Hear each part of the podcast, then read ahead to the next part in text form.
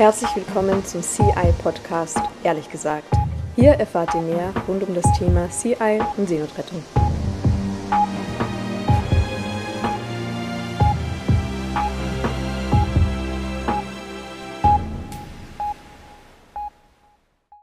Hello and welcome everyone to the sixth episode of the CI podcast, Honestly Speaking. Today, we're doing the episode in English, which is because my uh, guest today is an English speaker. And you're probably wondering who is it? My special guest today is called Alpha. And he's actually very near and dear to my heart. He's a very good friend of mine, I hope to say. He was actually a guest aboard the Alan Kurdi's very first mission. So, Alpha, Welcome and thanks so much for joining us today. Uh, good evening. Thanks for having me. sure. So, um, maybe I'll give our listeners a little bit of context about how we actually met. And I can tell a little bit of the story from my point of view. So, it was actually the Alan Kurdi's very first mission. It yeah. was in December 2018 and I remember that the weather was really, really rough the, the days before um, this rescue. And we just hoped and prayed that nobody would go out there in a tiny boat because the waves were just uh, three to four meters and it was, it was really rough. But then the weather changed for two days. It was really calm. The sea was rather flat. And um, then I remember on December 29th, my uh, friend Daniel was um, knocking on my door, um, waking me up, and he told me that there was a sighting and that um, the Alan Kurdi crew had spotted a boat. And so, yeah, we we were very excited, but we also didn't know what was, um, you know, what was going to happen next. And then we had a very successful rescue operation, and that's when I met Alpha for the very first time. He is from Sierra Leone, and at that time he was 16. He's 18 now because it was already two years ago. And yeah, after things calmed down a bit um, aboard, um, we started talking, and I remember there were a lot of nice conversations that we had. Um, and I was really impressed by your strength and by everything you said and everything we discussed, and um, also that you were still able, through all of this stuff that you've been through, to still smile and laugh with us. You know, I remember we also, yeah, we had some good times. So, uh, yeah, but I, I want to shut up now and let you talk because I invited you to share your thoughts and your perspective and um, to tell us more about um, how you experienced everything. So, my first question to you would be how did you experience this um, this whole journey aboard the Alan Kurdi the day we met the day you first saw all those crazy Germans in their um, orange suits? You know how how was it for you? Yeah um, I think it was a it was a great moment uh, that day uh, because we were in middle of nowhere we didn't know where we were going or where we came from. So we were middle of nowhere. So the day, the time we spotted this drone that was flying above us, we were so excited. I was I was even sleeping when the guys woke me up because I was so tired all night. We were driving all night and uh, I was sleeping. So I think it, it was 6 a.m. in the morning when my friends he started shouting and I woke up to see a, drone above us and I thought it was even the Libya uh, Coast Guard. So we were a bit worried until uh, one of you told us not to worry that uh, this is an NGO from Germany, so we shouldn't be worried. Then we have a little bit of uh, rest of mind. Then uh, I remember when we mm-hmm. entered the ship, it was a good moment, and we spent a lot of time on this ship because of uh, we were get we were rejected by all the EU countries, so we had to spend a lot of uh, time. I, I think about a week, maybe a bit more than a week. A week or more. Yeah. And the weather was so rough and it it was cold really, but yeah, because of the, it was.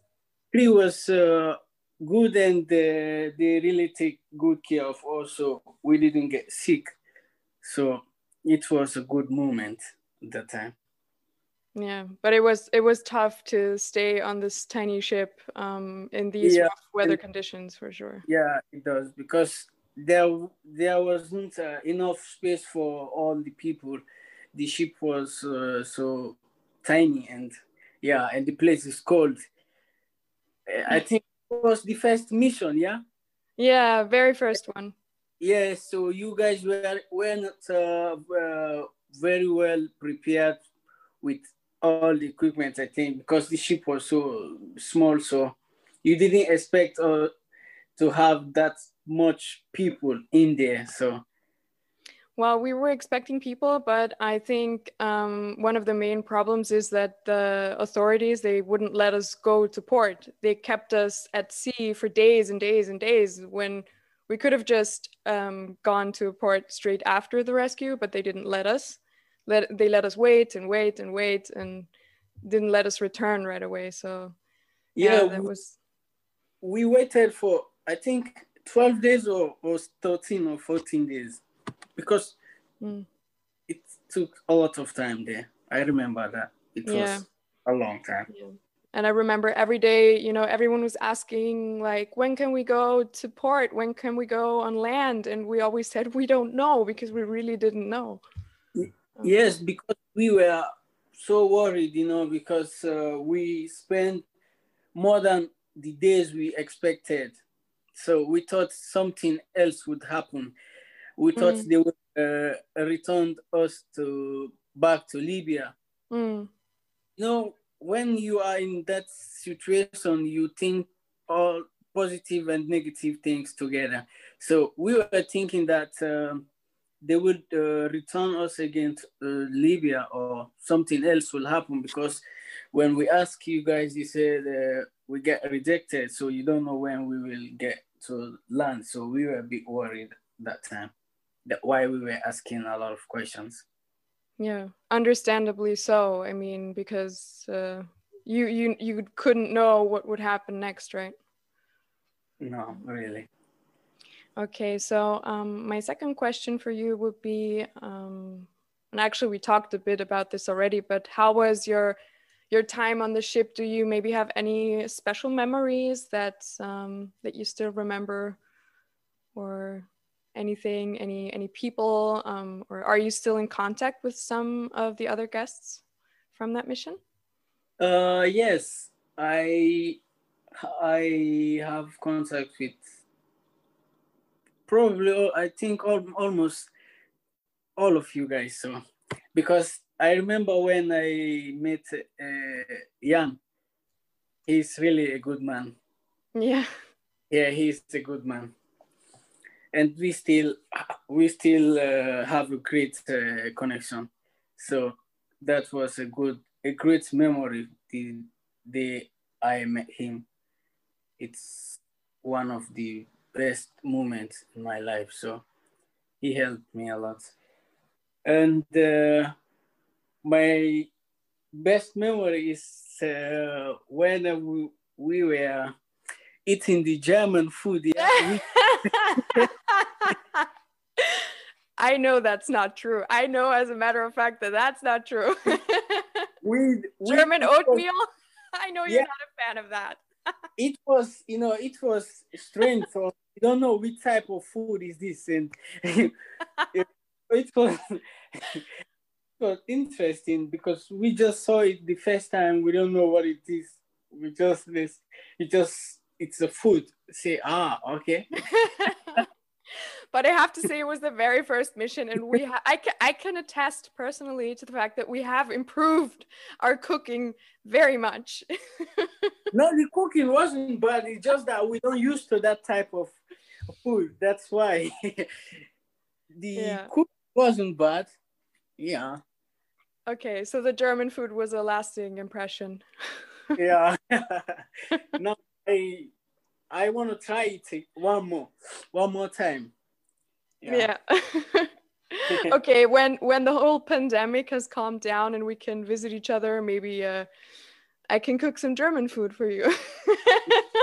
Be awesome. Yeah. Okay. Um, well, um, let, let's let's talk about your um, your life now then as a, as a next uh, topic. So you um, you left the ship and uh, you first went to Malta, right? And then yeah. now you're in Slovenia. So yeah. maybe you can tell us a little bit about um, all of that and how, how your life is now, you know, the good, the bad, everything. Uh, when I when when when I first uh, when I was in Malta for I think eight months, I was uh, a little bit sick with uh, I don't know how the I forget even this uh, tuberculosis. Yes, yeah. and so I had to wait for eight months. So I was in Malta for eight months taking the med uh, the medicine. But you know when when we when we when you this when we get we were disembarked, the European Union where they came together and agreed to share us. So I was chosen by Slovenia. So just because of the sickness that I had, that uh, was the problem for me not to come to Slovenia as soon at that time. So I was waiting for my medicine. So when I finished taking my treatment and I came to Slovenia, um, my life now it's more better and uh, safer than before. So I can say it's the best now. that that's great. But um, I'm sure there may be also some things that aren't so great. Maybe you also want to share some of that. Um, I think everything is great. You know. Yeah, even the food. yeah, just you know, uh, we just what I wanted and I already get. So uh, I wanted just protection and uh,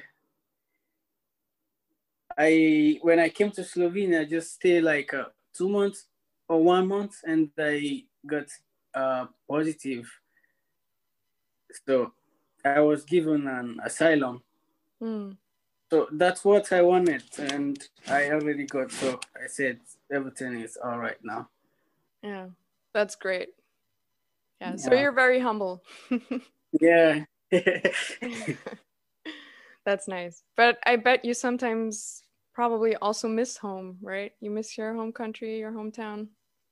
Um I do, but you know when when I left there I was um I was young, so I don't have any any um, any memories back there. I don't know even how it looks there. So because when I left there, I was pretty young. So I don't know how.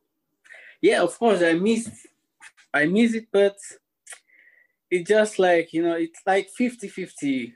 Sometimes when I think about everything, I just and forget it and continue to what I'm doing. Yeah. Yeah, well, that's that's a very positive attitude you have, and I I remember that about you very clearly that you were always still so so much focused on looking forward and still staying positive and I was really impressed with that. And I remember that I was also thinking like wow that kid is smart you know? You were just yeah one line after another you know dropping your wisdom on us. I was like wow you know you're really you're really something. So i always enjoyed talking to you. And i remember we talked about politics and everything because you can't talk about football with me because yeah no idea about football um yeah. so yeah it was always great to talk to you about stuff so actually i I wanted to ask you for really the the last question of today because I don't want to take up too much of your time because I know you're very busy with school. Yeah. Um, yeah. so, lastly, is there anything else that you want to share with our listeners, with the people of Europe? Any advice, suggestions, demands, criticism, whatever? You know, any any last words? uh, I think my dem- my demand will be uh, for the European Union to come together and see the situation in Libya and try to help the people in Libya there. The situation back there is not easy. People are dying of starvation there, imprisonment for no crime. Uh, so it's really, really hard to live there. And Libya is like, it's, for me, Libya is not, uh, it's not in planet Earth. I didn't count it like that because things that happen in Libya, I don't think if those things would happen in planet Earth. So I think Libya is in another planet. So I would them ask for help, the, the EU to help those who are in Libya to free them, even if to let them go back to their countries, various countries, if it's possible as long as they are not in uh, in prison, I think that will be great. And secondly, uh, I would like uh, for them not to take this to seize these NGO ships that's helping the people in the in this uh, time of this pandemic. We know it's really difficult to deal with it, but anyway, humans are humans, so we always have to help one another, especially those who have more opportunity to help um, those who are in need. And I would like them not to take advantages of these uh, NGOs that is helping these uh, people who are in need. They are doing their best. It's it's not easy, to do that, but they give up their their jobs and uh, sacrifice their lives because this is even to go inside that water is not safe, even if you are in a ship or whatever isn't safe as well. So they sacrifice them their lives to save lives. So I think the EU should support them instead of uh, uh, being against them and so yeah, I think they should help them and come together and help those who are in need. Yeah, yeah. Well, I can of course agree with everything you said. Um, and yeah, you said it best. Humans are humans, no matter where they come from or where they go. Yeah. Mm. Yeah. Well, Alpha, it was so nice to talk to you. Um, thank you so much for taking the time um, to speak with us. It was a pleasure, as always. Thank you once more, and uh, I really appreciate to be in part of this interview. I'm really yeah. glad. Thank you. Thank you, and thanks to all of our listeners. Um, yeah, we we, we thank uh, all of them for all that they have done to help us so far. And to my send my greetings to all the Sea-Eye members.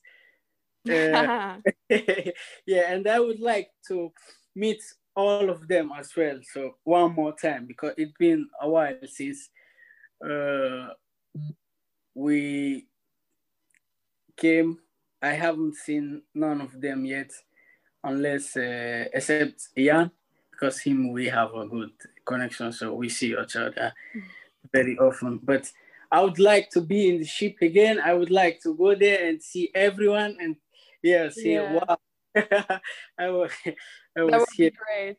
Yeah, I hope that once travel is uh, safe again, then we can actually do that. yeah, I hope. Yeah. yeah. So thanks everyone, and um... yeah, thanks to everybody. bye bye all of them.